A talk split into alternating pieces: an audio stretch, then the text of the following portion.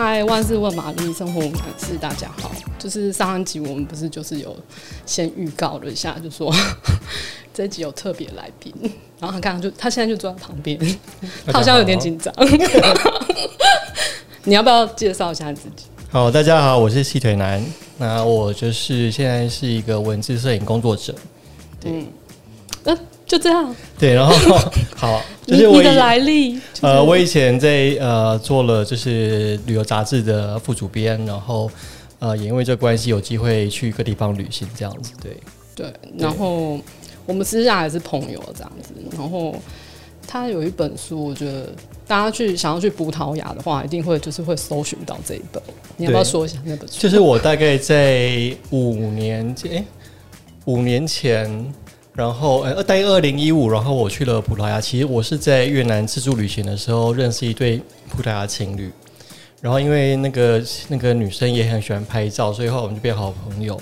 然后呢，后来我们就各自回国之后，他们就一直劝拜我去葡萄牙去找他们。哦，所以这本来不是你的计划内的。呃，本来不是，但是我觉得葡萄牙其实听起来蛮酷的，就是，其实我有一个奇怪的迷思，我觉得葡萄牙会比西班牙听起来就比较。哈，比较酷一点，因为西班牙大家都去了嘛。西班牙人不要听，不要听。对，然后但是葡萄牙很酷，然后而且那时候其实呃，如果有去常去自助旅行，你就知道说你在旅行当中遇到的朋友，就是通常刚呃刚开始交情会很好，然后各自回国之后肯定会开始联络啊、问候什么的。可是过了可能三四个月已经没有共同话题，就会飞傲。哦，是哦。对，然后我就想说不行，我一定要把握住这个朋友的机会，然后我就是想说。呃，不然到时候你到时候你就是你想要去，然后他们说，哎、欸，就觉得你已经不熟，你还要再、哦、对对，然后就把握这。打铁趁热，对对对对，然后这是这也是一个小 tip，对不对？对，所以呢，就是他们也还还帮我找机票啊，然后就是各种的劝拜，然后最后、哦、他们真的很想要你去，哎，对，然后后来因为我觉得他们也呃，对我来对他们来说，我也是他们第一个亚洲的认识的朋友，因、哦、为所以我就去了那边，然后。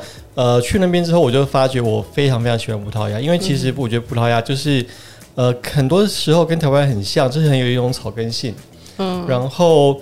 呃，其实我因为旅旅学旅行的关系，所以我常会去世界各地嘛。然后其实像例如说，我去巴黎，我去伦敦，我去巴塞罗那，然后却很新鲜、很刺激，有很多事情、嗯、很多活动什么的。可是我常会觉得，一个人旅行的时候，我就没有什么呃存在感。嗯，我就我我就会觉得我是茫茫人海当中这个很不存在一个东西。嗯，可是当我在葡萄牙的时候，我会觉得很 chill，就是我就觉得，哎、欸，我好像是属于在这个地方，然后我可以在这个地方很自在，然后很放松。嗯、那加上因为葡萄牙的物价是很便宜的。嗯嗯，对，所以我就是不用去考虑说啊，我晚上我一定要怎么节省，然后我一定要超市去超市买东西，买沙拉、买吐司什么什么的。所以在各种很放松的情况下，我就爱上葡萄牙。然后我去了第一次去待两个礼拜，然后我第二次又去了，第隔年又去了大概三个礼拜。嗯，对，然后我就后来就决定说。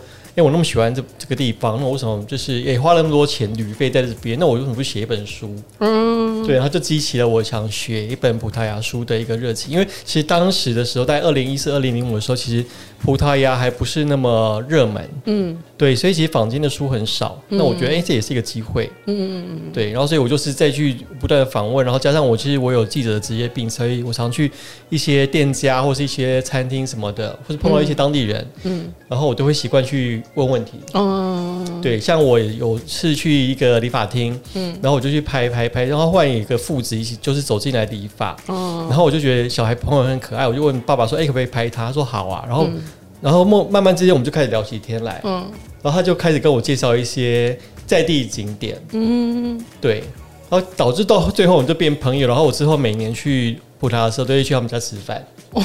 变朋友的，对对对，我觉得这是在一个旅行当中一个是很有趣的事情，这也是我喜欢自助旅行的一个一个原因。这样，那所以你不是一开始就是，呃，嗯、应该是说你本来工作就是跟旅行有关，然后所以才开始旅行，先才接触到旅行，还是说你先去旅行？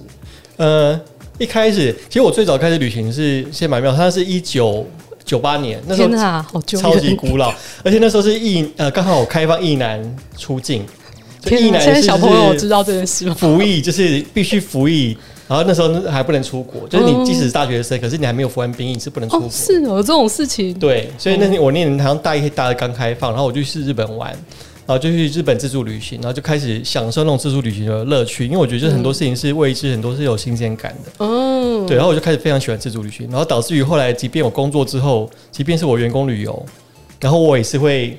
就是突然跑掉，我就是很不合，就是会 对，我就是会突然就会脱队的那种人，而且还带同事脱脱队那种，就被骂一半死。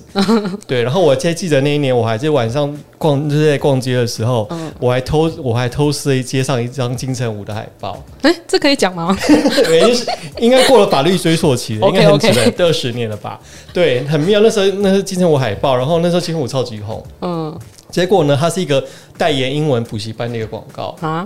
结果事隔多年之后呢，我竟然在那个补习班在台湾办公室上班了。哦，是哦。对，反正就是很妙。好神奇哦。对。因为有时候我就开始喜欢旅游，然后加上我后来有在美国一年 gap year 哦，然后就喜欢那种居游的感觉，嗯，然后之后我就开始呃，我做了一个游游学的公司的代呃台湾学校代表，就开始去世界各地开会，去像去俄罗斯啊，然后墨西哥啊，然后土耳其啊。有，你上次有讲，这很精彩。对，而且我去莫斯科的时候，因为就是一个消摊的概念，因为莫斯科我们我们就住还蛮好，在五星级的饭店去开会，然后早餐呢，就是早餐是都是吃鱼子酱。而且这种贵的，就是因为它有分红色跟黑色，然后黑色应该是比较贵的。嗯，然后那时候呢，我们就是我就是消摊，就是一吃一吃，就是早餐咸的要命，然后就觉得不行，一定要划得来，然后就是狂吃鱼子这样这样。对，夸张。对，所以其实，在各地出差的经验，然后就是。呃，我觉得还蛮有意思的，然后就刚好有我世界各国同事，然后就是慢慢的培养我，就是我可以很自在的跟不同的国家的人相处，因为我也了解说，其实不同国家有不同国家的个性。嗯，像例如说现在的俄罗斯，那其实我觉得我的俄罗斯同事，哎，你有跟上时事，你有对对对，俄罗斯同事呢，其实就我的了解，他们就是很 top 的，他们其实。很，因为我呃，我那时候有大概两三个俄罗斯的同事，嗯，他们是很 tough，然后是很独立自主，即便是他女生，嗯嗯，所以他们也是某个程度上有点自私，有点那种自主，就是有点战斗感，对对对，我觉得是蛮蛮有意思的。嗯，然后墨西哥同事就非常喜欢喝可乐，就他们喜欢喝很甜的东西，不是塔吉拉吗？应该也有，可是他们就是一个很喜欢喝可乐，喝可乐，对对对，所以。很多事情，然后后来加上我后来在旅游杂志工作之后，我也开始有机会去，例如说去约旦啊，去一些中欧去采访，嗯、呃，耶诞市集，对对等等的，嗯，对，那。呃，基本上在出差的时候，我就是就是尽量享受嘛，因为都是招待，所以去爽很爽玩，住五星级饭店，然后去参加各种活动，去大堡礁两三次这样。对，那所以私下的话呢？私下我就是一个很苦的背包客，就是我处女座，处女座男，比较就是我们两个差一天，不是吗？哦，是吗？对，就是我是可以很很吃苦耐劳，老是可以做很破做在很破烂的地方。比如说，我也可以一个人去印度去去玩，或者去去。飞呃越南的深山这样子，对对对对对，所以我就是很享受那个自助旅行的感觉，嗯，也是因为这样去越南自助的时候，就是认识葡萄牙情侣这样。哦，对，对。那因为最近就不能出国，嗯，对啊，你应该都在台湾吧？对对，那就是这几年在台湾有什么旅游点是你比较惊艳的？呃，我觉得就是因为大家都不能出国了，所以其实很多人问我说：“哎、欸，你就是会不会觉得很闷啊，还是什么的？”但我就觉得算了，就是接受现实，而且大家都不能出国，对，所以我就觉得心就是心情就比较好过一点。嗯，对。然后那其实我在台湾，反而其实没有一直在冲那些景点，因为我觉得是哦，对，因为我就觉得。我反而会去，就是用一种比较居游的方式在做所谓的旅行，就是我不会去冲什么秘境啊，或者什么很热门说诶、欸、什么花季或什么的，但是我反而喜欢呃，例如说我去了，例如呃台南嘉义啊、高雄或是花东，然后但是我就去待个可能三五天一个礼拜，那可能去住住民宿、住青年旅馆，或是去住朋友家，嗯，然后我就去慢慢享受那种就是居游的生活，然后跟顺便也跟朋友就是。诶，catch up，就是因为很没很可能很多很久没联络，很久没碰面，然后去享受在地的一些就是生活感吧，就讲比较矫情，就是享受那个生 生活感。对，就是比较，然后去逛咖啡店，然后去看一呃逛一些玄物店，对，然后美术馆那些的。那那这样的话，台湾你还有哪里就是还没去，但是想去？OK。我觉得就是，其实那时候刚才讲的很惊艳，那些我记得我以前去过，就是那个呃阿里山的那个竹崎乡的那个石造，那边有那个石造，对，它是雨它有云瀑，嗯，就是你可以看到那个山头，就是有那种就是云，像是那种瀑布这样流泻下来，我觉得超级超级壮观，那是我印象非常深刻的。你有拍照吗？有拍照吗？古久以前，有点忘记了。对，为什么我没有印象？对，然后也有，你去 Google 就对。然后呢，就是另外就是比较让我觉得惊讶，就是因为我在台湾还是会做一些采访工作，然后我有采访到一间在花莲的一个叫呃回音谷。一个叫知音风铃的民宿，哦、对它虽然它虽然它是离市区大概十五分钟左右，嗯、它不在真的深山，可是它的、嗯、它就靠在山边。那你它的那个民宿，它就是有一间房间是有一个 就是玻璃帷幕，然后它的树是往、嗯、感觉像往房间长的，就好像你、哦、就好像你呃，你就是你坐在床上，就是你看到一片森林在你的眼前。哦，然后我觉得那个视觉是非常非常震撼的，是、哦、对，就是很舒服，然后就是你真的会在那边，然后。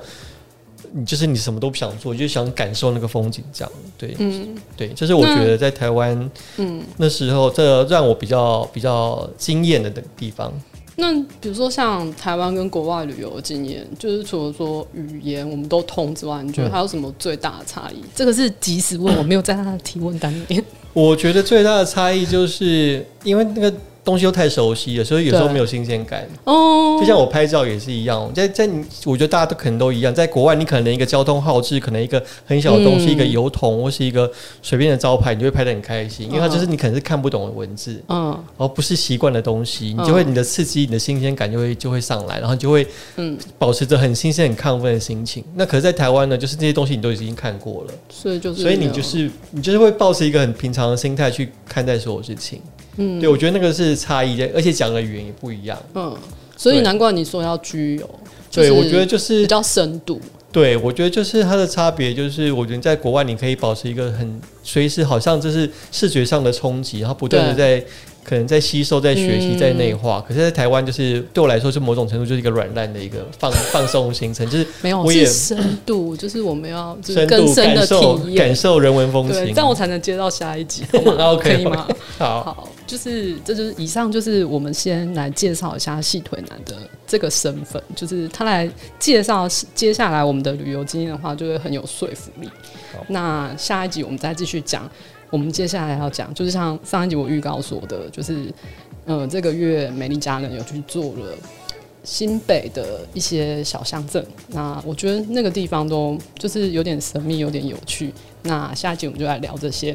好，如果你有什么问题的话，欢迎就是留言跟我说。那下一集我们再见喽，拜拜拜。